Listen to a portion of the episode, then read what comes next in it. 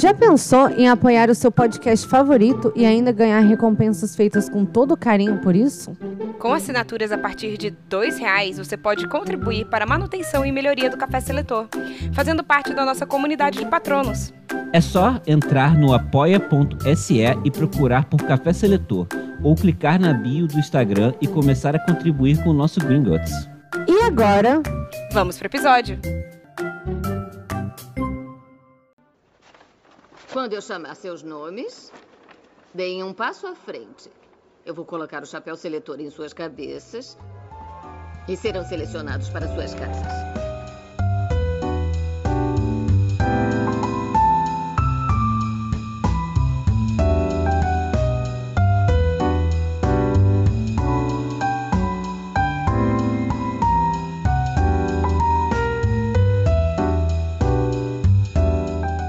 Olá, eu sou a Bia Silveira Eu sou a Thaísa Viriato, E eu sou Rafael de Paula. e esse é o Café Seletor.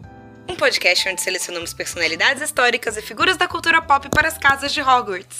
E hoje, quem irá contar a história de uma personalidade histórica para que no final nós selecionarmos para Hogwarts será Thaísa Viriato. Yo! E a gente não tem ideia de quem será. Bom, eu sei que eu sei que a Thaísa, bom, a Thaísa roubou uma pesquisa minha. É, roubei, porque eu avisei antes que eu ia fazer ela. Isso é roubo. Eu peguei, eu entrei na sua casa, eu dei um tapa na sua cara, peguei a biografia e saí correndo. Foi isso que eu fiz. Sim. Foi assim que eu me senti. Violado, pessoalmente. Sim, sujo. Amor. Então vamos ver se você vai adivinhar sobre o Mas que eu vou hoje tem falar hoje. recados, recados, recados. Ai, temos recados, então, vai. que eu não sei, esse programa ele vai sair numa semana antes da volta, eu acho, né? Então, de qualquer forma, a gente toda quarta-feira a gente tem live, quarta-feira às 19 horas, a gente tem live na Twitch, apesar de que nessas últimas duas semanas nós não fizemos por motivos de força maior, mas iremos voltar o, o quanto menos. É isso. Ah, Quanto antes? Sei lá. Eu também fiquei meio assim. ah. O que, que é o quanto menos? É, eu não sei o que te falar. Quanto menos, melhor. Sim. Então é isso, nós vamos voltar agora, já na próxima semana, quarta-feira, ao vivo na Twitch.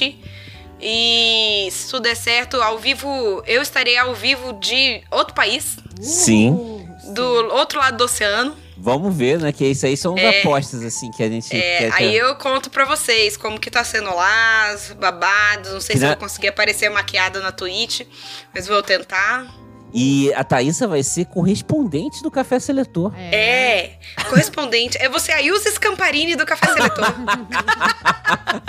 Sabe uma coisa muito doida de correspondente? É que às vezes Ah. quando aparece alguma coisa, tipo, em Israel, assim, a correspondente tá na Itália. é, que é a Ilse Scamparini. Não, então, mas assim, isso não faz sentido nenhum, porque ela podia estar no Brasil, então. Qual a diferença? Mas, pô, a pessoa já, já tá lá na Itália, ela é correspondente lá é, 300 ela fala de assuntos desde- internacionais, é tipo isso. É. né?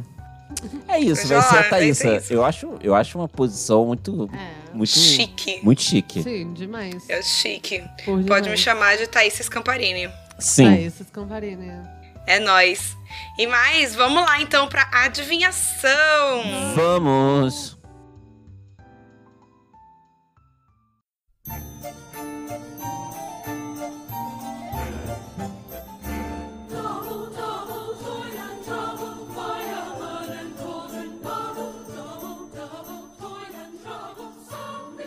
Thaísa Viriato é uma mulher? É uma mulher. Ahn, ela está viva? Ela tá viva. Ela é brasileira? Ela é brasileira. Você sabe quem é já. Eu sei quem é. Não conta, Rafa, deixa eu ver se a Bia acerta. Caramba. Não, e o pior de tudo... O pior de tudo é que o Rafa tentou... Aliás, ele não tentou, não. Eu que queria muito que ele me contasse quem era. E daí ele, ah, então vamos fazer uma adivinhação. E eu não adivinhei. Caramba. e foi isso que eu tava sabendo mesmo. Que era uma mulher que tá viva, que é brasileira. É uma cantora. É uma cantora. Ai. É, eu, vou continuar, eu vou falar os mesmos nomes que eu falei antes. É a. Ah, não, mas quem tá não, viva? não fala nome. Pega, pega outras referências. Ahn, ela fez outras coisas além de, tipo, cantar? Não muito, não. Não, ela é cantora só. Ela é cantora, a profissão cantora. Ah...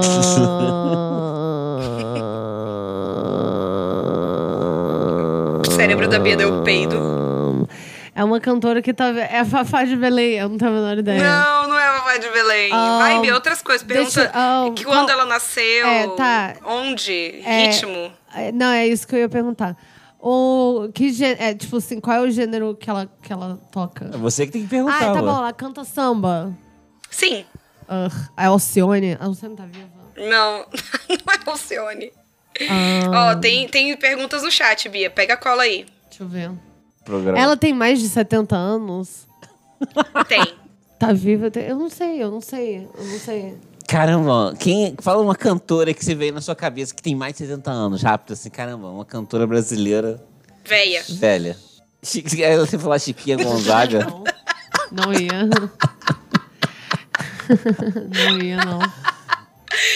Ó, Rita Lee tem 73, tá viva. É. Sim, Mas já inclusive. teve. Ri- já teve. Ritinha tá mal do pulmão, bichinha. É. É, ela tá com um tumor no pulmão. Eu não sei, eu não sei, eu não sei, eu não sei. Eu... Pergunta mais coisas sobre Mas ela, eu onde que não- ela nasceu. Ai, tá, onde é que ela nasceu? Rio de Janeiro. É, eu ainda não sei quem é, eu não sei quem é. Você não conhece essa pessoa? Não é possível. Sei lá, se eu não conheço, ela só não tá na minha cabeça agora. Ela é muito velha, Bia, muito velha. Pensa na pessoa mais velha que vem na sua A cabeça. cantora mais velha brasileira viva. A Aninha chutou Ai, meu aqui, Deus, hein? como é que é o nome dela? Isso, Elza Soares. Elza Soares! Cara, eu não conseguia lembrar, assim, o nome dela. Que vergonha. Foi mal essa. Ah, Elza Soares, ela mesma. Olha só. E eu tô aqui, né, tipo, xingando. Não é xingando, é a verdade. Ela é muito velha. É, não, ela é mesmo. É, mas velho não é xingamento. Sim. Se expôs agora. É, agora passou a ser xingamento agora, que você Não, fala. é porque assim, é porque eu posso ter falado, ela é muito idosa, é uma senhora de idade, de muita idade. Eu, não, ela é velha. Pode, pode, pode ter parecido grosseiro, mas não era a minha ideia. Sim. Ai. Ai, maravilhoso. Então vamos.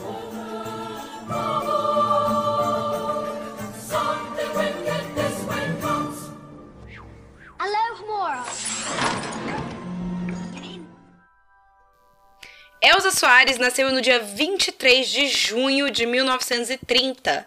Então ela faz aniversário daqui a um mês. Uh, Pra quem tá vendo a live na Twitch, né? Pra quem tá ouvindo no Spotify, ela Um faz aniversário menos. provavelmente é um pouco menos. quando de junho? 23 de junho. Ela é de É canceriano. Gêmeos. Não, ela Não, é Câncer. leão. Ela é Não, câncer. ela é câncer. É junho? É junho câncer. é câncer. É junho. Câncer. Ela é canceriana. Ela é de câncer. Canceriana é muita coisa, inclusive. Uh, Muita emoção, muita emoção. É, Sim, do, Ela vai fazer do então, cox à garganta. 92. é?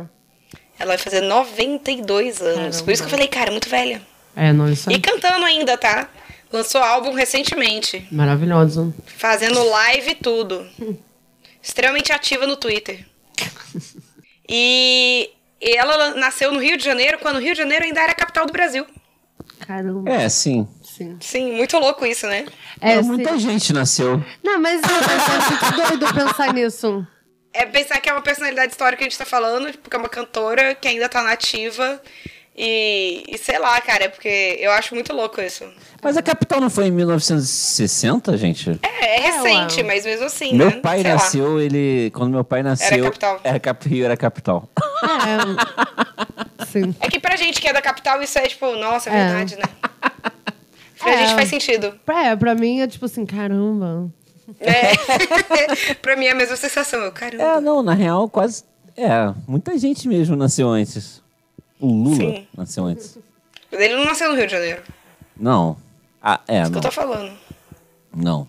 É, ela era de uma família muito humilde, composta por 10 irmãos, que moravam na favela da Moça Bonita, atualmente chamada Vila Vintém, no bairro Padre Miguel. É por isso que ela, ela é mocidade independente. De, ela, Ela é uma cidade independente de Padre Miguel. Já foi até homenageada, se eu não me engano. Sim, foi. É uma escola É uma muito cidade. tradicional do Rio de Janeiro. Porque Sim. as pessoas fora do Rio de Janeiro não sabem que aqui as pessoas realmente todo mundo tem uma, tem Ah, uma sim, escola de samba. torce. E eu, por exemplo, eu não gosto de escola de samba e mesmo assim eu tenho minha escola de samba. Qual é essa escola de samba, Rafael? Eu sou salgueiro. É, vovó é mangueira. né? O... Aí é igual, sei lá, tipo assim, igual, igual de modo geral, muita gente que não tem, que não gosta de futebol, mesmo assim tem um time, de- sei lá, Sim, isso é muito comum, né? Mas, isso é muito comum. é, então, a mesma coisa acontece aqui com escola de samba. É muito louco, né? Eu prefiro, se fosse, se eu fosse pra ter um esporte, a escola de samba seria o meu. prefiro muito mais do que futebol. Mas na infância dela, ela brincava muito na rua, era uma vida muito pobre, mas ela disse que ela teve uma infância feliz, né? Ela era uma criança feliz, apesar de ter que ajudar a mãe dela nos serviços domésticos, que ela levava lata de água na cabeça pra mãe, mãe era lavadeira. E ela conta que nessa época das latas de água na cabeça, ela já cantava. E ela gostava de cantar fazendo aquele som que ela faz com a garganta, tipo de. Eu não sei fazer aquilo. Desculpa, Elza Soares, por estar fazendo esse som. falando que é o som que você faz. Me desculpa mesmo. Né? Tipo. Sabe? Uma coisa muito louca com a garganta que eu não consigo fazer. Sim, ela faz isso até hoje, é a marca Ela faz dela. isso até hoje. É a marca dela. E ela disse que ela fazia isso subindo a, a ladeira do morro com a lata d'água na cabeça. E ela gostava de fazer isso. Sentia a vibração na água, assim, tipo, a É, mesma nota. acho- tipo, ela- é, é curioso, né? Porque pensando aqui, eu nunca tinha pensado por esse lado. Mas é porque deve ser realmente algo da voz dela mesmo, né? Porque qualquer outra pessoa estaria hoje sem voz. Porque Totalmente é uma, é sem uma voz, parada fica fazendo- forçada, né? É, assim. É, não, é porque não deve ser forçado. É, então, no caso dela, É. não deve ser, porque ela pô, tem 90, vai fazer 92 e canta ainda. Desse jeito. E ela, acho que ela nunca fez uma operação nas cordas vocais. Ela já fez várias operações, mas corda vocal nunca teve mexer. é, sim. É. não, mas ela fez físicas também, não só a plástica, mas, tipo, altas. Eu, bem, eu vou chegar nessa parte. Tá bom. Sim. É, E aí, nisso, ela já gostava de cantar, o pai dela tocava violão e ela cantava junto com o pai, ela escrevia algumas coisas também. Só que aí, quando ela, tipo, falava de cantar fora de casa, o pai dela já, assim, cortava na hora. Ele ficava super orgulhoso de falar pros amigos que tinha uma cantora dentro de casa, mas cantar fora de casa era impossível. Até porque, quando ela tinha entre 12 e 13 anos, ela foi obrigada pelo pai dela a abandonar os estudos e casar com um cara chamado Lourdes Antônio Soares, Com- mais conhecido como anos? Alaordes. 12? Entre 12 e 13 anos, a gente não sabe muito bem ao certo. E aí, tipo, o que aconteceu? É, o pai dela achou que ela, o cara tinha abusado dela. Só que, na verdade, o que aconteceu foi que ela tava levando é, almoço pro pai dela no trabalho de- dele. E esse cara tava enchendo o saco dela. E aí ela caiu na porrada com ele. E aí o pai chegou e viu os dois no meio do mato se engalfinhando. E o pai já, tipo, supôs que eles estavam é, tendo relações carnais. Aham. E aí o pai falou: ah, então agora você vai ter que casar. É, ela Caramba. casou. E com 13, 14 anos, ela deu à luz ao primeiro filho dela. Caramba. Sim, muito louco, né? Tipo, O filho muito dela teria cedo. 79 anos. Meu Deus, Rafael, como você fez essa conta? É. Meu Deus. E aí, com. Aí o que aconteceu, né? Ela era uma situação muito, muito precária. Nada melhorou depois que ela casou, em relação financeira, assim. E com 15 anos de idade, ela perdeu o, pri- o segundo filho dela. E o segundo filho dela morreu de fome. Caramba. Caramba. Pesado. É. E aí eu fiz um parênteses aqui, Mas porque eu- eu acho muito, muito pertinente. Antes Diga. de você fazer o parêntese, o cara que ela casou tinha quantos anos? Ah, sei lá, era mais velho. Era, Ele era tipo, sei lá, adulto. 20 e poucos. Ele era um adulto. Então ele, tipo, é que. Ele era amigo do pai dela. Ai, caramba. É, pedofilia mesmo. E aí, eu fiz um parêntese sobre fome, porque eu achei, eu tava, enquanto eu tava fazendo essa pesquisa, eu tava ouvindo o Greg News e sobre fome. E aí eu achei, bem, uma coincidência, eu vou anotar. Que, assim, atualmente, 19 milhões de brasileiros estão passando fome no Brasil. 9 milhões a mais do que em 2018, quando esse genocida assumiu o poder. E são milhões de famílias que estão passando pela situação nesse momento que a Elza Soares passou na década de 40. É o que me deixa muito chocado é a quantidade de pessoas que estão cozinhando com lenha. Porque não tem dinheiro mais pra comprar gás. Sim, porque o gás passou de 40 para 100 reais. Por isso que as pessoas estão passando fome. Não só isso. Tipo, toda a comida aumentou. Tudo quanto é comida aumentou. E, tipo, e estamos produzindo mais do que nunca. Tipo, produção de soja, milho tá, assim, bombando. E as pessoas estão passando fome. Sim, inclusive o PIB aí de Mato Grosso, do Ma- não, não é aí mais, não tá mais lá, né? Mas é, o É. hábito, é o hábito. É o hábito. É, o, o PIB daí é o, é o que vai mais crescer. né? Tem maior, tem o maior Sim. crescimento esse ano. Isso é muito louco, isso é muito louco. E, tipo, gente, e, assim, e falando de novo, 19 milhões de brasileiros passando fome. E muitas mães perdendo filhos, bebês, por fome. E isso estava acontecendo na década de 40 e tá acontecendo até agora. Mas enfim, o marido dela, o Alaoud, ficou doente, ficou com tuberculose. Na, no, na personalidade histórica. Não, no episódio passado, né, que a gente falou de Mulan Rouge, a gente falou muito sobre tuberculose. Sim. E. No e anterior ele- também teve a morte da. A, o pai da Nadeja, Nadeja morreu É. de tuberculose também. Pois é, três episódios seguidos sobre tuberculose. E você vê, né, que daqui a alguns anos a gente já tá fazendo episódio sobre Covid. É, É. pode crer. É, Enfim, aí o marido dela ficou doente com tuberculose e ela começou a trabalhar como encaixotadora e conferente numa fábrica de sabão. E também trabalhou no manicômio, no Instituto Municipal Nise da Silveira, que atualmente é o Museu é, da Ima- de Imagens do Inconsciente. Não sei se aí no Rio, em algum canto. Onde ela conseguia um salário e também conseguia um pouco de comida porque ela furtava um pouco de pão antes do lugar ser fechado, né, para poder levar para casa. Então essa era uma das vantagens que ela conseguia desse trabalho. Só que o marido ficou bom um ano depois e proibiu ela de trabalhar. E aí ela voltou a ser dona de casa. Com 18 anos, ela oficializou o casamento dela, passando a assinar como Elza da Conceição Soares, que é o sobrenome artístico dela até hoje. Não muito tempo depois, com 21 anos, ela ficou viúva. Porque aí o marido morreu realmente de tuberculose. Pra não ser só, né, só uma ou duas desgraças na vida dela, em 1950, a filha dela, recém-nascida, chamada Dilma, foi sequestrada. O quê? Sim, o casal que tomava conta da menina enquanto a Elsa estava trabalhando sumiu com o neném que tinha um ano de idade. E daí foram 30 anos de busca, com policiais e detetive. Mesmo depois dela famosa, ela continuou buscando a filha. Caramba, Nazaré, tipo assim, a história, a senhora do destino. A Elza Soares é a senhora do destino.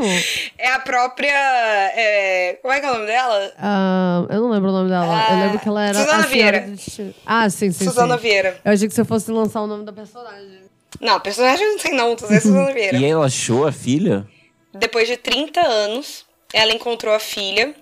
E como o crime prescreveu, o casal que tinha é, sequestrado a menina não foi preso. A menina não sabia de nada. E aí, mesmo com toda a revolta e dor que ela sen- sentia, né, por ter perdido a vida da filha dela, tipo, por 30 anos, ela perdoou os sequestradores, porque eles criaram a filha dela muito bem. É, é a história daquele filme, muito bonito, cara. Filme muito bonito mesmo. É Mãe Só Tem Uma, o nome do filme. Sim. É brasileiro? É. É, é da Ana Mui Laerte, esse filme. É, cara, é assim, recomendo real, assim, esse filme é um muito ótimo bom. filme. Esse filme é muito bom, muito bom. Vou ver. Então, ela, com 21 anos, tinha acabado de ficar viúva, quatro filhos pra criar, tendo perdido dois filhos recém-nascidos pra desnutrição e uma filha sequestrada. Não tá fácil. É, nessa época, ela estava trabalhando como faxineira para sustentar as crianças e precisava comprar os remédios para o filho de dois anos que estava com pneumonia. E ela estava com medo de perder mais um, um filho. Então ela estava assim: beleza, eu sei cantar. Tô precisando de dinheiro. Tá rolando concurso musical. Vou. E ela se inscreveu no concurso musical do programa radiofônico Calouros em Desfile, em meados de 1953. E tem. Não, eu só eu vou fazer um parênteses, cara. É porque é, tem. Tem gente que tem a audácia de falar que os anos 50 do Rio de Janeiro eram a época de ouro do Rio de Janeiro. É, porque não tava na favela, né? Essa porque pessoa realmente. Aí va- do Marcelo, frase do Marcelo D2, né? É muito fácil falar de coisas tão belas. De frente pro mar, mas de costa pra favela. Fome. É bem isso. É que é só isso mesmo, cara. Que é Rio de Janeiro é uma desgraça nessa época. Ainda é, né? Na verdade, o Rio de Janeiro é uma Ainda é, merda. O que é uma pena, porque eu amo esse lugar. Beleza, e esse programa, ele era, esse Calouros em Desfile, era apresentado pelo Ari Barroso. Ela não tinha roupa pra ir, ela pegou então um vestido emprestado da mãe, que era a aproximadamente 20 quilos mais gorda que ela, sendo que assim, ela tinha uns 40, então a mãe devia pesar 60 quilos. E ela foi ajustando com alfinete de fralda de criança e fez um penteado de Maria Chiquinha no cabelo. E quando ela chegou lá, ela foi ridicularizada. O Ari Barroso riu da cara dela e perguntou: Nossa, minha filha, de que planeta que você veio? Caramba. Escroto.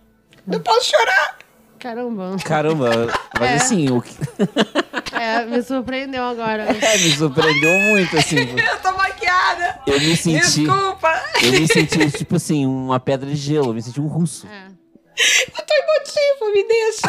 baby. é, porque vocês não sabem a resposta ainda, seus escrotos. Aí ela respondeu, do mesmo planeta que o senhor, seu Ari, do planeta Fome. Aí todo mundo que tava rindo dela parou de rir. Eu, essa história é uma história famosa. É famosa e me emociona. É, ela cantou a música Lama, do Paulo Marques e ao e aos Ailce Chaves, não sei pronunciar esse nome, acho que é Ailce. Sei nem se é homem se é mulher, Ailce. E ganhou nota máxima do programa. E aí o Ari, depois que ela. Esse escroto, depois que ela terminou de cantar, ele virou pra ela e disse que naquele momento acabava de nascer uma estrela. Ela disse que ela ficou com vontade de mandar uma banana pro auditório. Tipo assim, toma seus filhos da puta, tão vendo que eu consigo? E ela só não fez porque ela precisava do dinheiro que ia receber pela participação e acabou usando esse dinheiro pra comprar os remédios do filho, que ficou bem, Ah, não morreu. muito bom. É, essa participação no programa do Ari Barroso não rendeu pra ela oportunidade de trabalho a princípio, principalmente porque ela era negra. E então o que, que ela fazia? O esquema dela era conseguir, para ela conseguir cantar, era chegar no lugar sem avisar, né? Tipo, meio que assim, sem falar que ela era negra, só chegar e começar a cantar. E ela sabia que as pessoas iam curtir. Então, quando as pessoas começassem a curtir, não podiam mandar ela embora. Então ela tinha esse esquema pra conseguir cantar na noite.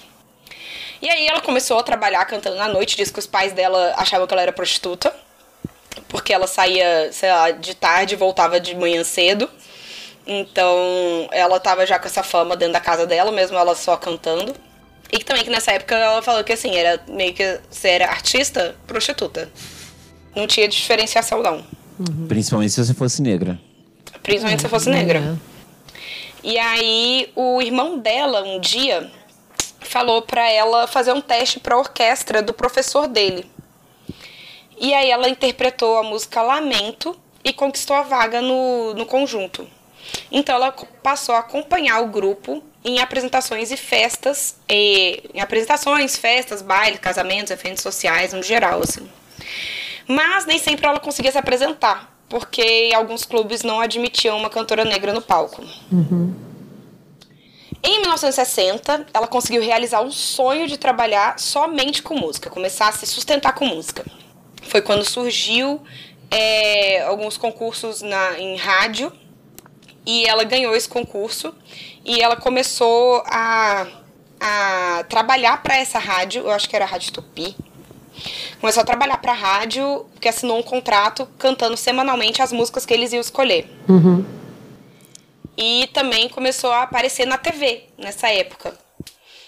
E foi aí, só aí, nessa altura do campeonato, que Brasília virou capital do, do Brasil. Sim. Ela já tava famosa. Famosa. É, né? começando, Leve- né? começando. 30 anos, Tava né? começando. Tá- é assim, é tarde, né? É tarde, mas normalmente é mais nova. É, é, assim, é tarde pra quem tinha expectativa de vida de 30 anos. É, assim. Não, não, não, mas assim, normalmente é, as estrelas mesmo, tipo, são mais novas, né? Até 20 e É. pouquinho. É, já começa, já fica famoso antes, né? É, assim. É, a primeira turnê internacional dela foi pra Argentina em 1958. Só que ela tomou um calote do empresário que contratou ela e ficou sem dinheiro pra voltar. E aí ela teve que se apresentar por conta própria em boates até conseguir levantar fundo suficiente pra voltar pro Rio de Janeiro. Esse tempo demorou um ano. Caramba! E nesse meio tempo, o pai dela, de que ela era muito próxima, morreu e ela não pôde estar perto dele nesse, nesse período. Ela conseguiu gravar um disco pela RCA Victor E, mas foi é, barrada pelos executivos da gravadora. Desculpa, então ela não conseguiu gravar um disco, né? Tá escrito Ela errado. quase conseguiu. Ela quase conseguiu gravar um disco. Mas ela foi barrada porque ela era negra, né? Porque eles descobriram que ela era negra. Eles estavam fechando o contrato, ela foi lá pra assinar, descobriram que ela era negra, cancelaram o contrato. E aí, com a ajuda do Moreira da Silva, ela gravou um compacto chamado Brotinho de Copacabana. Ah, não, com as músicas Brotinho de Copacabana e Pra que, que é, pra que é que pobre quer dinheiro. Mas também não fez muito sucesso esse primeiro, esse primeiro LP dela. É, Aí ela continuou cantando em restaurantes, continuou cantando na noite. E um certo dia, ela estava cantando nesse restaurante, uma moça chegou perto dela e pediu para que ela se sentasse à mesa com um grupo de rapazes. Ela se sentiu extremamente ofendida e disse que estava lá para cantar e que não ia sentar na mesa com homem nenhum. A moça se explicou dizendo que ela era a cantora Silvinha Teles e que queria apresentar ela para o seu marido, que era o Aloísio de Oliveira, produtor da Odeon. Esse cara, vocês lembram lá do episódio 107 da Carmen Miranda, porque ele era o produtor da Carmen Miranda no Brasil. Hum. E ele convidou ela para fazer um teste. Quando ela chegou na Odeon, não deixaram ela subir. Na portaria não, não permitiram que ela subisse. E até que o próprio Moreira da Silva chegou e explicou que ela ia fazer um teste. E aí, lá na- no teste da Odeon, a galera aguardava ela, ela disse que era uma sala cheia de homens. Entre eles estava o próprio Moreira da Silva, João Gilberto e uma galera dessa, desse- dessa mesma. desse Dessa mesmo turma. grupinho. Dessa turma. Uhum. Ela foi contratada para o primeiro álbum em uma grande gravadora que se chamava Se Acaso Você Chegasse. E que teve grande visibilidade nas rádios. Essa música é famosa que eu conheço. Essa, né? Se acaso você chegasse no meu. Encontrasse. Enfim, Rafa, coloca um pedaço. Bota. Vai ser melhor do, vai ser melhor do que eu cantando. Se acaso você chegasse no meu chateau e encontrasse aquela mulher que É, ela estranhou que nessa gravadora sempre tinha uma grande mesa de café da manhã. E ela perguntava, nossa, pra que, que é tudo isso? E ficou espantada que quando responderam que era pra ela. Aí ela, então eu posso levar? Aí eles falaram, sim, pode levar. Aí ela sempre pegava uns, uns pães, assim, pra levar pros filhos. Porque assim, ela tava meio que famosa, mas ela ainda era pobre. Sim. tipo, ela não tava recebendo Não, por não, isso não. ainda. Ela não tava famosa. A carreira dela tava começando, na verdade. né? Isso. Ela tava famosa, que eu digo, já tava sendo convidada, tipo, Sim, pela tava, Silvinha tipo Teles, assim, que eram pessoas potencial, né? Potencial. grandes. Isso, isso. Ela tava mostrando potencial ali, mas ainda era, ainda passava fome com os filhos em casa. E aí ela se tornou muito popular por causa dessa música, no seu caso você chegasse. E foi na, na música. é, essa música é uma música do Lupicínio Rodrigues. Mas nessa música ela começou a introduzir um- uma paradinha chamada scat, ou sketch. Ah, sim. Que é tipo um, ficar cantando um badundá. Você detesta Isso. isso. Caramba, assim, é a parada que eu mais odeio no mundo. Depois de genocídio. escala de ódio, né? Essa- Genocídio e sketch. Sim. É, aí, aí do lado do sketch Ah, tem uma foto do Ed Mota. É, tipo assim, é, sim. Aí embaixo, a SMR com gente comendo. É. e aí, esse. Com microfone de formato de ouvido. Meu Deus. E aí, inclusive, sobre ainda essa, essa música, é, um dia ela tava cantando na noite e viu um cara segurando umas rosas encarando ela. Nessa época ela disse que ela tinha muito medo de homem, né? Não tava errada. Não. E. Mas, e aí, mesmo assim, mesmo ela não dando muita moral pra esse cara, ele chegou dizendo pra ela bem assim: trago rosas pra outra rosa. Ih, Brega! Pelo amor de Deus, brega! E aí ela respondeu: Meu nome não é Rosa e eu detesto rosas. Só que esse cara era o Lupicínio Rodrigues, era o dono da música que ela tava cantando, era o Ah. autor da música que ela tava cantando. E ele foi agradecer pra ela o sucesso da música, se acaso você chegasse. E ela disse que ficou morrendo de vergonha na hora. Ela falou: Ô, seu Lupicínio, desculpa. E aí, assim, hoje em dia ela diz que ela fez uma, uma tatuagem de rosa em homenagem ao Lupicínio. Ela tem um- várias rosas tatuadas no corpo. Porque Eu, ela nem que são as que ela tinha rosas do Lupicínio. tatuagem. Caramba, Eu também não. E, e aí, com isso, ela se mudou pra São Paulo, onde começou a se apresentar em vários teatros, casas noturnas. Isso tá em que A ano? voz- Isso tá em. Antes. É 61. Tá. Tá rolando 61, tá rolando isso. Porque 62 foi a Copa. É, E aí, ela lançou ainda nessa época também um segundo LP que chama A Bossa Negra. E em 62, ela foi representar o Brasil na Copa do Mundo da FIFA é, no Chile. Eu não sabia lá- que era assim que a coisa que a magia aconteceu. É, como assim? Não, tô zoando. Não, não, continua a história, continua. Tá. É, foi nesse ano e nesse na Copa do Mundo que ela conheceu o Louis Armstrong. Ah, E quando ela conheceu o Louis Armstrong, ela achava que ele imitava ela. Por causa do sketch. Sketch. Porque ele fazia, né? O. E aí ela tava assim, gente, palavras dela, mas esse negão tá me imitando? e, ela, e aí ele quis conhecer ela por causa desse jeito que ela cantava. Ela não sabia quem ele era, mas avisaram pra ela, né, que ele era um cantor famoso de jazz. E aí ele chegou, quando ela conheceu ele, ele chegou chamando ela de my daughter. Hey, my daughter. E ela respondeu pro agente dela, falou: "Oh, fala pra ele que eu não sou doutora não". aí falaram pra ela que significava filha, e ela, tá, e aí, o que que eu respondo? Aí chama ele de my father. Só que ela entendeu my foda. Caramba. Ela, eu não vou chamar ele disso não. Eu, hein? Aí ele, não, father é pai. É, pode, pode falar, confia em mim. Aí ela, my father? Aí ele, oh, aí eles se abraçaram, ele adorou ela e tudo mais, ficaram amigos.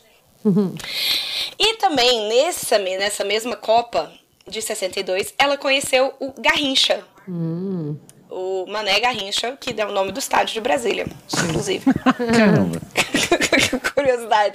Era da onde eu conheci a Mané Garrincha. que onde foi o show do Sandy Júnior. É... É sério? Não, você tá zoando. Não, eu sabia que ele era um jogador de futebol, mas não sabia. Por isso que chamaram o nome do estádio, né? Não ia ser por outra coisa. Mas É. não sabia muito dele, não. Comecei a saber por causa da Elza Soares.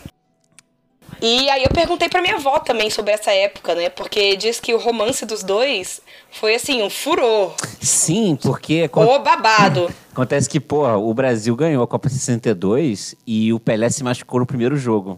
E o Garrincha jogou, entre aspas, sozinho a Copa inteira. Ele jogou demais. É. Se afinal foi contra a Tchecoslováquia, não sei. Aí o. É, não sei, mas foi incrível. Mas é porque eu quero dizer o seguinte: é porque. Sabe quando o Ronaldo, o Ronaldo Fenômeno ele voltou pro Brasil em 2002? Vocês lembram disso? Sim. Sim, E isso ele eu era, lembro. tipo assim. gro- Um fenômeno, ele né? era um Ronaldo fenômeno, fenômeno. mesmo, ele era realmente um fenômeno. O Garrincha, nesse momento, era isso, entende? Era, era assim, Sim. desse tanto. Sim. Porque ele ganhou a Copa do Mundo é, com a estrela, né, que era o Pelé, machucado. E o Pelé não jogou a Copa. é, eu não sabia dessa informação. Inclusive, faz muito mais sentido agora o porquê que foi tão, tão grande o- a história do romance dos dois na imprensa. Porque ele era casado ainda. Ah, é? Isso eu não sabia. Era. Ele era casado. E aí. E eu tava assim, tá bom, beleza. Tipo, mais um cara traindo a esposa. Dane-se, né? Tipo, porque se importa. Agora você explicando dessa forma fez mais sentido, porque ele era enorme Sim. nessa época. Ele era, tipo, gigante. Ele era a pessoa brasileira, né? E foi, e foi uma parada. Ele foi nessa Copa, foi a primeira vez. Olha só isso. Trivias de futebol, tá bom? Eu nunca imaginei que a gente Uhum. chegar nesse momento. no café seletor. Foi nessa Copa que o Garrincha ele fez um ato que, que, é o, que é o de fair play, né, hoje. Que quando um jogador do adversário caiu machucado, ele parou a jogada e jogou a bola pra fora. Ah, Foi nessa Copa que ele fez que isso. bonito. E aí, tipo assim, a galera foi tipo, muito ao delírio mesmo, assim. Pois é. Inclusive, a Elza Soares conta que o Garrincha, ela diz que isso ela fala em várias entrevistas, né? Que ele era um, assim, um amor de pessoa, que ele era um, um ela chama ele de passarinho. Ele era um passarinho, um querido, um maravilhoso, bondoso demais. Ela é, inclusive, quando ela fala dele, ela fala dele com muito amor. Parece que ela ainda é muito apaixonada por ele. Mas ela diz que quando ele bebia, ele virava um monstro. Ela também usa a expressão o médico e o monstro. Que ela fala que ele era o médico quando tava sóbrio e o monstro quando ele bebia. Que aí quando ele bebia, tipo, ela- ele agredia ela, é, já tentou agredir o filho, uma, uma caralhada de coisa. E, e aí ela fala que quando se ama demais, você fica burro e aceita muita coisa. Eles, depois de um ano juntos, né? Eles estavam ela como amante. Ela pediu para que ele tomasse uma decisão: ou assumia ela, ou ela abandonaria ele.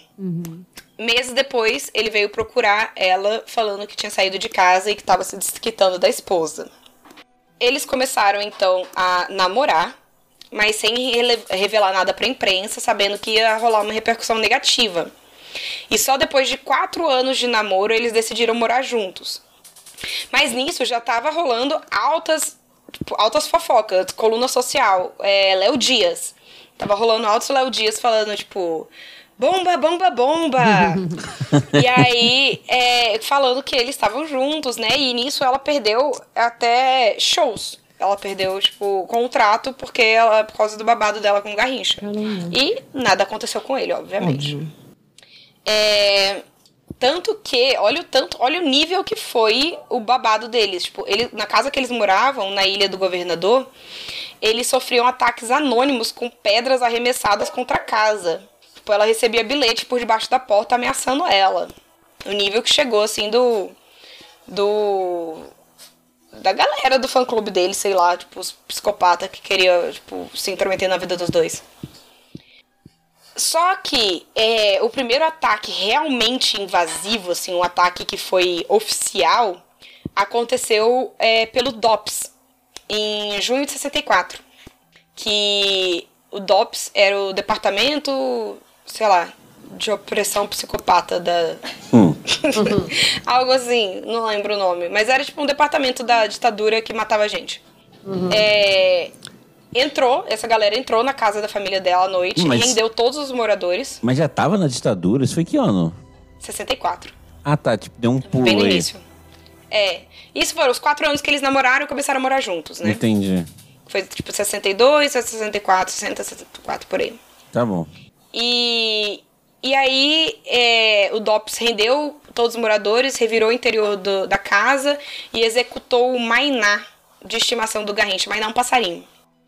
E Elza nunca soube o real motivo da invasão, mas suspeita que era sua amizade com Juscelino Kubitschek ou o fato dela ter cantado junto com vários outros artistas uma música pró João Goulart. E só que aí esses ataques foram aumentando não só pelo DOPS, mas também pelo pela galera psicopata lá que tava, tipo, que era contra o romance deles. Mas eles continuaram, né? Eles continuaram, eles se mudavam de casa várias vezes.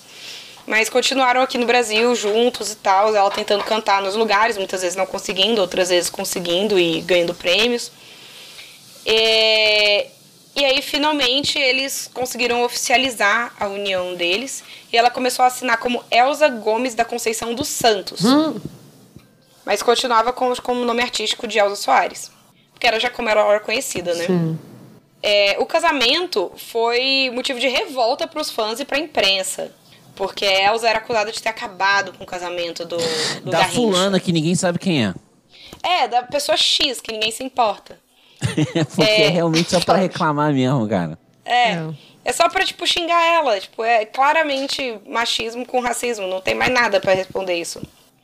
É, Em 68, ela foi para os Estados Unidos e para o México, onde realizou vários shows super bem sucedidos e até considerou se mudar para os Estados Unidos para fugir da perseguição da imprensa no Brasil. Mas a gravadora dela, a Odeon, vetou a ideia, lembrando que o contrato dela ainda previa outros discos com eles, né? E aí, pra fugir do assédio da imprensa, eles venderam a casa do Rio e eles se mudaram pra São Paulo. A Elsa e os filhos dela foram todos pra São Paulo. Ele tinha um filho, mas morava com a mãe. Tá, isso, é só fazer só um parênteses aqui. Que, porque aqui no chat tem informação. Amo! Que aqui a Francine tá falando que o DOPS foi o Departamento de Ordem Política e Social que foi Obrigada. criado no Estado Novo. Aí, só que a ditadura militar usou ele pra caramba. Isso pra caramba. Aí, ó. Então foi isso. Obrigada, Francine. Aqui tem informação. Nosso chat é muito gabaritado, cara. Eu amo, eu amo essas pessoas. a Elsa, ah, né, nesse período, a Elsa é, também perdeu um bebê, ela não sabia que ela estava esperando. Ela tropeçou e caiu, perdeu o bebê. Caramba. O Garrincha queria muito um filho, muito, muito mesmo. É, mas ah, desculpa, falando sobre filho, é, eu acho que eu me perdi um pouco. Ela tinha quantos filhos? Quatro vivos e com ela. Dois morreram e uma foi sequestrada. Não, um com ela. Então Ela- ela pariu sete. Isso. Ah, ela teve sete filhos no total. E quanto? E Isso. nenhum desse com o Garrincha. Nenhum desses com Garrincha ainda. Ah, tá. Ela teve esse que ela é, perdeu. E aí nisso o Garrincha ficou louco querendo um filho. Qual será que Queria é o nome muito do um filho. Garrincha? Manuel? Emanuel. É, porque é Mané, né? É verdade. O filho, o filho que eles vão ter mais pra frente chama Manuel. É, ela gravou, olha, é, afrontosa ela. Ela gravou um samba chamado Eu Sou a Outra, Olha. cuja letra enfureceu ainda mais a imprensa e a opinião pública. Diz que os radialistas quebravam o disco com a canção no ar, e uma medida comum na época para expressar o descontentamento com a nova música. Sim. Só, mas E só aí? dando ibope pra música também, né? É, só dando ibope. Ah, eu acho ótimo, afrontosa. É, Um dia, eles estavam morando, já tinha voltado pro Rio, tá? Eles foram para São Paulo, voltaram pro Rio. Eles estavam morando numa casa nova na Lagoa Rodri- Rodrigo de Freitas. E o Garrincha decidiu visitar seus filhos do casamento anterior. Só que ele estava alcoolizado.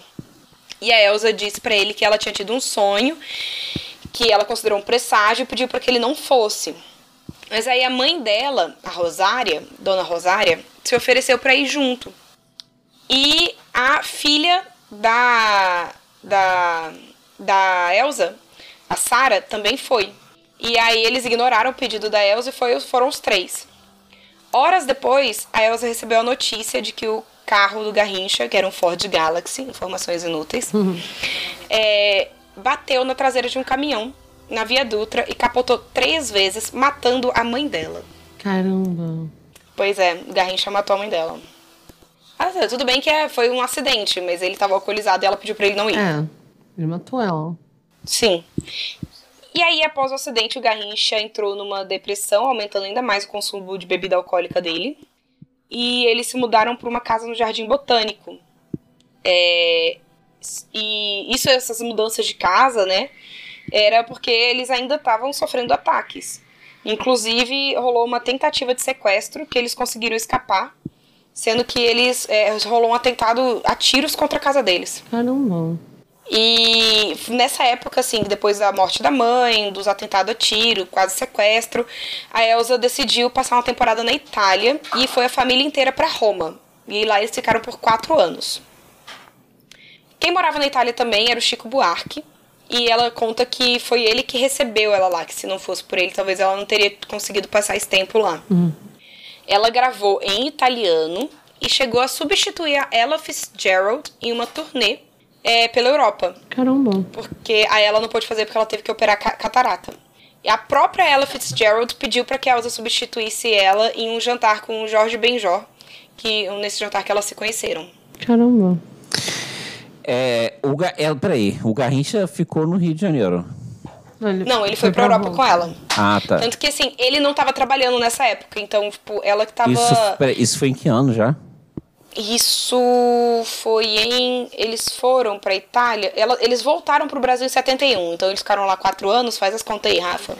67. 4 anos, sim, 67. Isso. E tanto que em 71, como eu tava falando, eles voltam pro Brasil, pro Brasil porque ela foi convidada pra fazer um show aqui. Aí eles já decidiram voltar mesmo. E. E aí, nessa época, quando eles voltaram, ela descobriu que a gravadora dela tinha cedido todo o repertório dela pra amiga dela, Clara Nunes. Sim, sacanagem, né? Tipo, ela passou uns tempos fora, foragida, e aí ela chega sem repertório. Eu sei que é, no final da carreira, na, no, mais no final da carreira do Garrincha, que o, o Brasil perdeu a Copa de 66. E depois ele caiu de vez mesmo com, no alcoolismo mesmo. Muito mesmo. Na verdade, eu nem sei Sim. se ele jogou a Copa. Mas assim, eu não tenho certeza absoluta não. Mas assim, ele, eu sei que nessa época mesmo ele tava, tipo, mal já. Tipo, e quesito jogar futebol, né? Como atleta. Sim, e provavelmente como ser humano mesmo. Provavelmente. Era, realmente É, ele não o tinha que eu preparo achei- pra É. ganhar a quantidade de dinheiro pra que ele ganhou. Preparo Não, não psicológico. tinha. eu digo. Não tinha. Muitos não tem, né? A maioria não tem. Sim, tem. O que mais tem é jogador de futebol, assim. O, pra mim, o caso mais emblemático é um jogador chamado Marinho, que ele te comprou uma Ferrari. E no final, a vida dele tava tão de cabeça pra baixo que ele foi morar dentro da Ferrari. Que ele não Meu tinha Deus. mais casa. Não, não tinha como pagar pela, pelo, pelo IPTU, P- PVA. da, também da não, Ferrari provavelmente, também, né? né? Mas aí ele passou algumas noites na Ferrari dele. Meu Deus.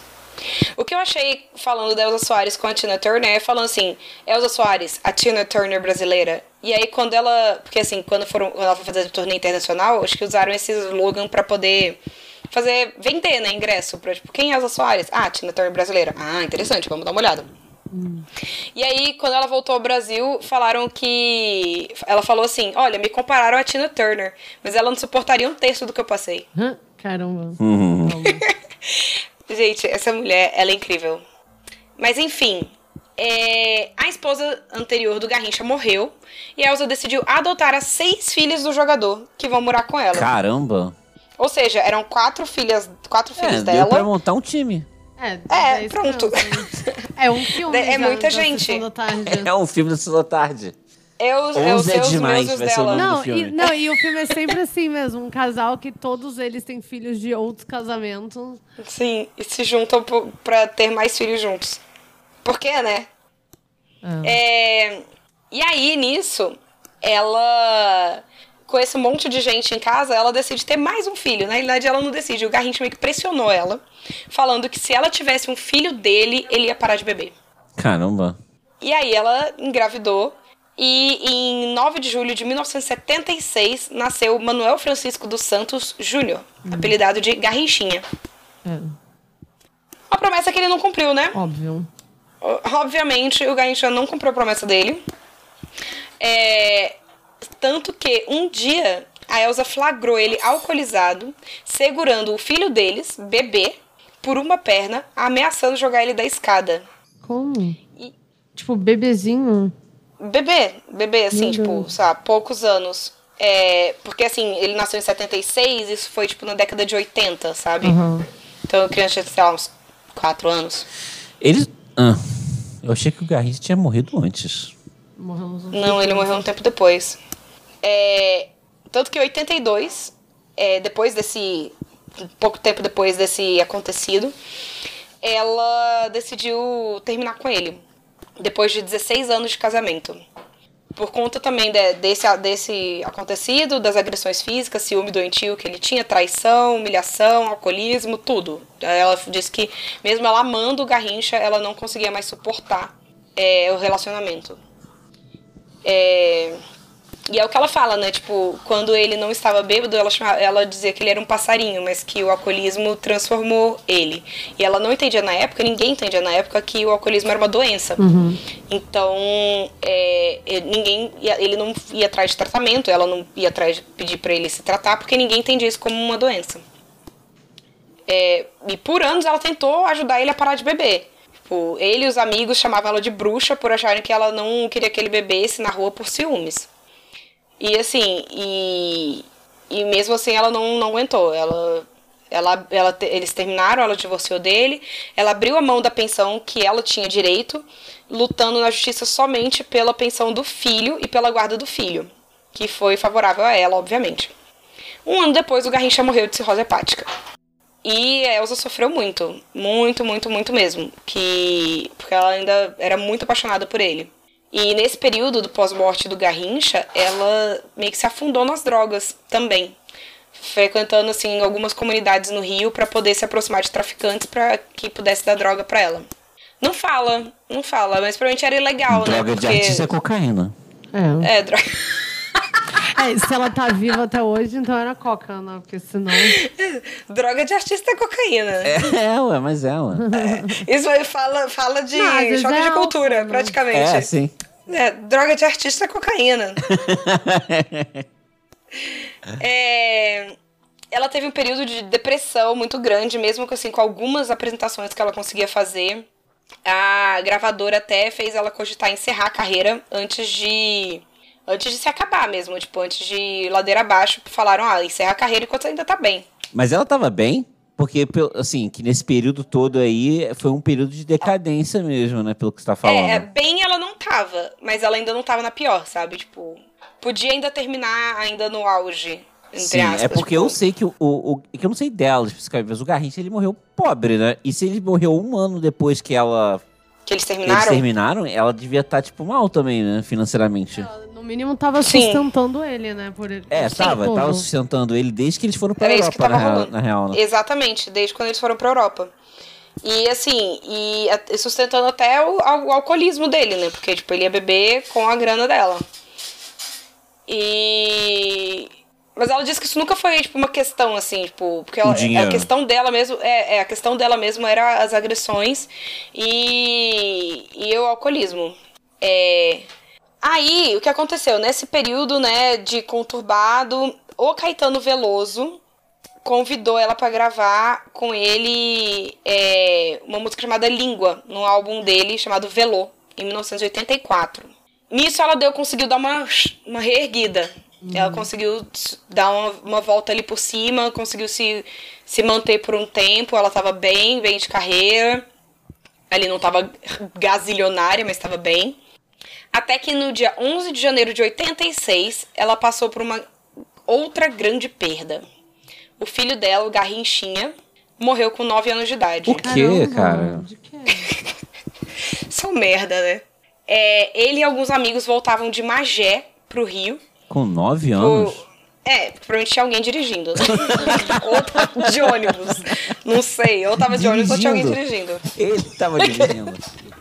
Fumando um cigarro, É, né? não. Dirigindo, De bebendo uma né? cerveja. Sentado em cima de um monte de livro. O que, que você falou? Não, ele. é, eles foram, tinham ido visitar a família do Garrincha. Em pau grande. Provavelmente algum parente do Garrincha que tava dirigindo. E aí, na volta, o carro derrapou na estrada e caiu na ponte. é, caiu de uma ponte em um rio. Nossa senhora. O menino foi arremessado pra fora e levado pelas águas, e o corpo dele só foi encontrado na manhã seguinte. Gente. Sim. E aí, poucos dias depois da morte do filho, a Elsa é, surpreendeu o Lobão. É, poucos dias depois da morte do filho, a Elsa surpreendeu o Lobão ao aparecer no estúdio onde ela gravaria. A convite dele, a participação em A Voz da Razão, do disco dele, o Rock and Roll. Lobão, né? Nada a ver, assim, do nada. É, E assim, foi uma surpresa, porque ninguém imaginava que ela iria. Porque o filho dela tinha acabado de morrer. E os anos Mas- 80, ele, é, ele foi. É, questão de música, né? Foi quando foi a negação da música brasileira. Foi o, o auge da americanização da música brasileira. Sim. Não à toa que é- é- era do rock, né? Eu sou roqueiro, mas assim, a gente não pode negar os fatos. Roquista. Sim. é, E aí, mesmo assim, ela foi, compareceu ao compromisso que tinha marcado e tal. Mas depois disso ela ficou muito desesperada. Entrou em depressão, tentou suicídio, começou terapia, é, mas que não fez muito- por muito tempo. Passou a tomar antidepressivos. E aí, até um certo dia, ela acordar e decidiu deixar o tratamento. Falou: não vou mais me tratar, eu vou viajar. Viajar pelo mundo a trabalho. Vou focar na minha carreira, fazer muitos shows e não vou pensar nisso e vou pensar só na minha carreira. E aí ela acabou morando em diversos países até ter condições psicológicas para retornar ao Brasil quatro anos depois. É, em 89, a Elsa recebeu um convite para se apresentar nos Estados Unidos, para onde. é, e aí ela foi em novembro de 89, né? Ficou lá por mais de um ano, pulando de show em show, de bar de bar, em mesa em mesa, bebendo cachaça, tomando cerveja. Essa parte é minha, não, não tá na pesquisa. Sim. É, E aí ela volta pro Brasil em 91 para algumas apresentações ao longo de algumas semanas, mas foi por pouco tempo. Ela não aguentou ficar no Brasil. Ela foi para os Estados Unidos. E lá ela se envolveu com uma seita religiosa, não sei qual. Se envolveu com uma seita religiosa, casou com um cara que ela nem lembra mais o nome, só para conseguir um green card. E levou um golpe de empresários que tiraram dinheiro de bancos interessados em investir na carreira dela e depois sumiram com a grana. Muitos brasileiros na época acusaram a Elsa de ser a golpista. Mas ela, ela se defende, tipo. a- por- com unhas e dentes, dizendo que não. Inclusive, na biografia que o Zeca Camargo escreveu lançou em 2018, ela, tipo, defende muito isso. Enfim. Em 97, ela, de volta no Brasil já, lançou o álbum Trajetória. Primeiro disco de estúdio desde 1988. O álbum trazia uma parceria com Zeca Pagodinho e uma versão de O Meu Guri de Chico Buarque. É, e aí, em 99, ela já lançou outro disco é, chamado Carioca da Gema, Elza ao vivo. A Universal, que era a gravadora, disse que iria lançar a estreia solo da Ivete Sangalo na mesma época. E com a mesma faixa, que era uma faixa chamada Samarina. É, o que levou a gravadora da Ivete a pedir o embargo do disco da Elsa, que já estava com 5 mil cópias prensadas. Cara, quando a gente fala da, quando a gente fala da Ivete Sangalo, não é à toa. Não é à toa. Caramba. Ela convenceu a Universal, não a igreja, a gravadora, Sim. a liberar a faixa do disco, mas mesmo assim o disco não fez sucesso. Ah. Após uma queda durante o show que ela estava fazendo, que foi promovido pelo Sindicato dos Jornalistas em 99, ela passou a se locomover com muita dificuldade e teve que operar a coluna vertebral por conta desse acidente. Nossa. Essa cirurgia poderia ter afetado suas cordas vocais, então ela relutou pra fazer essa cirurgia, mas acabou fazendo porque ela não tava mais aguentando. Em 2000, ela foi premiada como melhor cantora do milênio pela BBC de Londres, quando se apresentou eh, quando se apresentou num concerto com a Gal Costa, Chico Buarque, Gilberto Gil, Caetano Veloso e Virgínia Rodrigues. Em que ano isso? 2000. Muito louco, né? E, é, tipo, ela era a cantora... Ela foi premiada pela BBC como maior cantora do milênio. E no Brasil ela não fazia sucesso nenhum. Tipo, ela- não tava numa época boa dela no Brasil. Caramba. E em Londres ela se apresentou no Royal Albert Hall. Uh. Mesmo tendo sofrido uma forte queda alguns dias antes. Que rendeu pra ela uma semana no hospital é, e um, um home care. Aí, em 2002, ela conheceu Anderson Lugão. E eles começaram um relacionamento romântico e musical. Uh. Por meio desse relacionamento, ela começou a conhecer o hip hop e música eletrônica. E alguns outros movimentos contemporâneos da música brasileira. E então, no- em 2002, ainda em 2002, é, o álbum dela, que é chamado Do Cox até o Pescoço, garantiu uma indicação no Grammy. Grammy. O disco foi bem recebido pelos críticos e, e divulgou uma espécie de vários artistas assim que colaboraram com ela também, mas que assim, meio que esses artistas também divulgaram o disco, na verdade, né? Que fizeram foi Caetano Veloso, Chico Buarque, Carlinhos Brown, Jorge Benjó. Em 2004 ela lançou um outro álbum, mas que não foi tão bem sucedido. Em 2007, nos Jogos Pan-Americanos, no Rio de Janeiro, ela interpretou o hino nacional brasileiro no início da cerimônia, na abertura do evento do Maracanã. Essa, é, eu recomendo, tem esse vídeo no YouTube, é muito bonito ela cantando o hino. E também, em 2007, ela teve uma diverticulite aguda e foi operada às pressas. Alguns, olha que louco. Alguns dias depois, já em casa, os pontos dela abriram e ela viu as próprias entranhas Nossa saindo senhora, do corpo. meu Deus do céu. Meu Deus do céu. Muito louco, né? E aí ela teve que voltar pra cirurgia, obviamente. Em, em 2008 ela terminou com o boy, lá o tal de Lugão, e conheceu o, o marido mais recente dela, chamado Bruno Lucide. Eles se casaram em uma festa produzida pela revista Caras. Que assim, hum, what? Ah, não, mentira. Eles iam se casar para uma festa produzida pela Caras, mas desistiram no meio do caminho e fizeram só uma cerimônia civil mesmo. Faz mais sentido. Então, assim, gente, como assim, né? É, Em 2008, começou a, a vida dela começou a ser pesquisada pela cineasta e jornalista Elizabeth Martins Campos, que roteirizou, dirigiu e produziu o longa-metragem My Name is Now, Elza Soares. Now, de agora. Em dezembro de 2008, depois de um show na Estônia, a Elsa sofreu um acidente de carro e perdeu alguns dentes. A produção providenciou um tratamento dentário para ela, mas na Finlândia, em Helsinki, Caramba. onde ela se apresentou 48 horas depois do acidente. Meu Deus. É muito insano, né? Eu tava assim, gente, alguém me leva pro Brasil, me opera.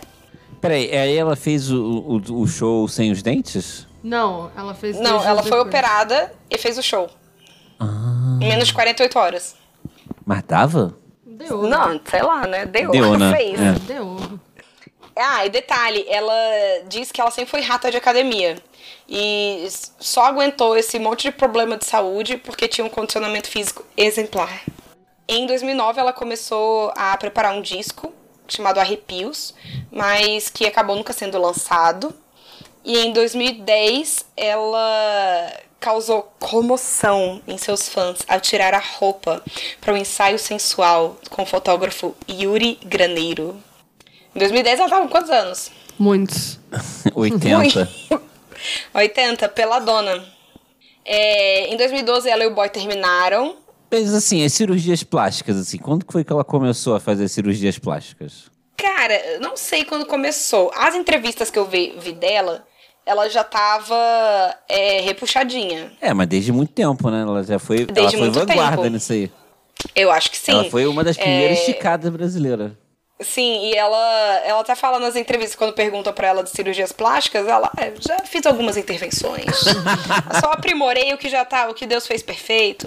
Ah? Então, assim. é, Em 2015, ela lançou um disco, A Mulher do Fim do Mundo, que assim, é o que eu mais gosto. É, esse álbum é maravilhoso. Esse álbum é maravilhoso. E foi um. E f- o primeiro álbum em sua carreira só com músicas inéditas. O primeiro, né? Sim. Porque os outros eram, tipo, músicas que já tinham sido gravadas, ou outras que já tinha né? cantado. Sim. É, em uma entrevista com o Pedro Bial, ela se definiu como pantera reduzida a filhote de gato num fundo de padaria. e explicou que isso era porque tem horas que você é um tremendo leão e tem horas que você é um gatinho aquado que só precisa tirar forças do nada pra se reerguer. Essa entrevista foi em 2016, se eu não me engano, 2015, 2016.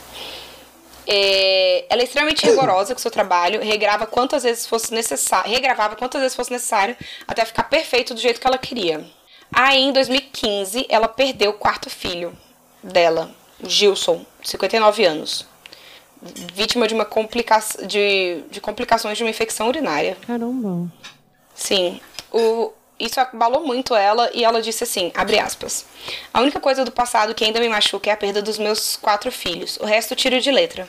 Mas filho é uma ferida aberta que não cicatriza. Estará sempre presente. É. Pô, ela pariu sete, né? E tava. Pô, ela viu. Tinha quatro vivos. Pois é, ela viu quase todos eles. Ela pariu oito, porque Não, ela ainda teve o adotou ainda lá o outro lá. É, e adotou mais uns seis. Sim. Ela pariu oito. Ela foi responsável, então, por quantos aí? Sei lá, umas 12 crianças. Foi tipo. Umas 12 Ah, é crianças. verdade, não, eram sete antes dela conhecer o Garrincha, né? Então tiveram Isso. ali mais ali. E foram seis filhos do Garrincha que ela adotou. E ela teve dois com ele, né? Um que morreu e outro. Bom, e dois que morreram, né? É, um na barriga e o outro com nove anos. É... Gente, que Olha, tristeza. eu achei muito interessante isso que nessa entrevista dela, que em 2016 ela disse que não carregava a bandeira, numa entrevista, né, de 2016, ela disse que não carregava a bandeira da negritude é, e nem de feminismo, que ela estava junto com o movimento, mas que não era uma pessoa que iria para a linha de frente. Mas alguma coisa mudou, porque em 2018 ela lançou o álbum Deusa Mulher e no ano seguinte o Planeta Fome que foram é, foi eleito os 25 melhores álbuns brasileiros é, do segundo semestre de 2019. E aí, bem específico, né? É, mas Eleito assim, esses dois é a Associação Paulista de Críticos de Arte, Ah, bem específico ninguém, mesmo. Né? Tipo assim. Ninguém eleito por mim. Tipo, É, pelo. pelo. Tenho mais discos que Foi amigos. eleito pelo Twitter. É, tipo isso. E a aí, a, assim, lista, foi do, nesses... a, a lista do, do, do Tenho Mais Discos Que Amigos é maravilhosa. Uhum. Todo ano eles lançam de melhores álbuns brasileiros, recomendo mesmo. Sempre sai Olha só. coisa boa. Aham. Bom saber. É, só que assim, nesses dois discos tem as todas as todas não, muitas músicas falam sobre feminismo, sobre violência doméstica, sobre negritude, sobre racismo, muitas músicas. E o que eu achei engraçado é que foi em 2018, que foi assim bem na época da eleição. Sim. Eu acho que nesse ano muita gente teve que decidir se posicionar, né? Porque Então, Elza dava- Soares e Felipe Neto. Elza Soares e Felipe Neto, agora Leandro Chomsky. É, Mas é isso, tipo, as pessoas acho que chegaram num ponto em 2018 que não dava mais pra se manter isento. Gente, apesar que é aquilo, eu vou te falar, eu acho que a Elza Soares ela não precisa falar nada. Porque a Elza Soares, a existência dela, a pers- persona dela já é já um manifesto contra É, é um fa- ato de resistência. Né? Ela é um ato de resistência Sim. por pessoa, cara. Então ela não precisa realmente falar nada pra ninguém, não. Mas ela decidiu falar, e isso diz muita coisa. Sim, sim, sim. Ela decidiu falar em dois discos seguidos. Um seguido do outro. É... Ó, a Francine aqui falando que esse posicionamento de última hora em 2018 só, se ela vestisse a camisa dos movimentos sociais de verdade, ela já teria isso, é, já teria sido visto antes na história dela. Sim, Talvez. sim, com certeza. Tanto que na, na entrevista dela de 2016, ela falou que não era uma, uma bandeira dela. Ela falou, não, se, se quiserem, me, se quiserem me ajuda, contem comigo, mas não vou ser que vou É, carregar a, isso. a Cássia Eller falava é, algo similar, né? E não viveu o suficiente pra ver 2018. É, não, não viveu. Mas ela falava que ela não queria ser. Não, não queria. É porque, tipo assim. A vida já é difícil demais, já, né? E aí você, tipo, pô, vou arrumar mais uma é, forma de, de, de, de tacarem pedra em mim. Eu acho que acontece muito isso, sim. Não sei. Não sei. Sim. Ainda mais Tô ela, né? plano? Tipo, Talvez seja Tô. passando plano. tô aqui pegando meu panito, torcendo e passando. Sim. Mas nesse álbum, né, o Planeta Fome, é, as roupas do figurino da turnê foram inspiradas nas roupas de alfinete que ela usou no, naquele programa de rádio em 53.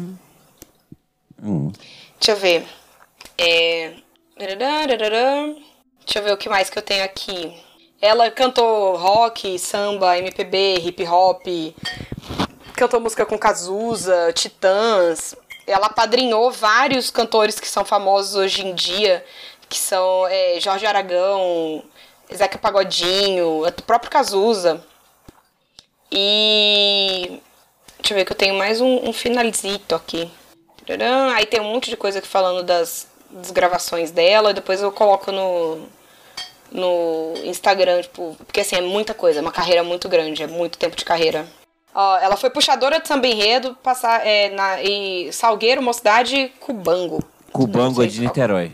Olha aí, Rafa, da sua cidade. Sim, ela é, da, ela é da grupo de acesso. Massa. E aí, é isso. Essa foi a pesquisa sobre Elza Soares. Cara, muito boa a pesquisa, cara, porque você conseguiu compilar bem, assim, uma pessoa que viveu muita coisa, cara. Muita coisa e é muito tempo de vida, né? Eu tava assim, vai ser sete horas de gravação. É, o próximo capa seletor é Oscar Niemeyer. E depois desse Pessoas Gonçalves. imortais. Não, e depois é Rainha Elizabeth II. E aí, transição? Transição, vamos pra seleção.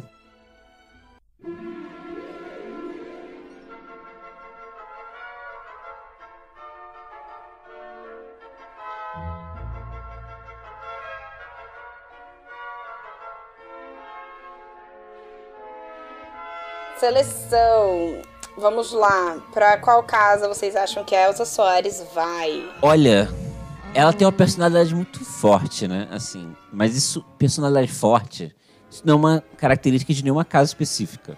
Não. E ela é, eu sinto ela debochada. É, deboche é uma característica que a gente, no nosso cânone, que é da Sonserina, né? Sim, Mas eu não acho que ela seja muito forte Sonserina, não. Não. Eu, eu, vou- eu vou mais pela Grifinória, honestamente. É, eu. Eu acho ela bem Grifinória. Ela é bem grifinória, sim. Ela é muito grifinória.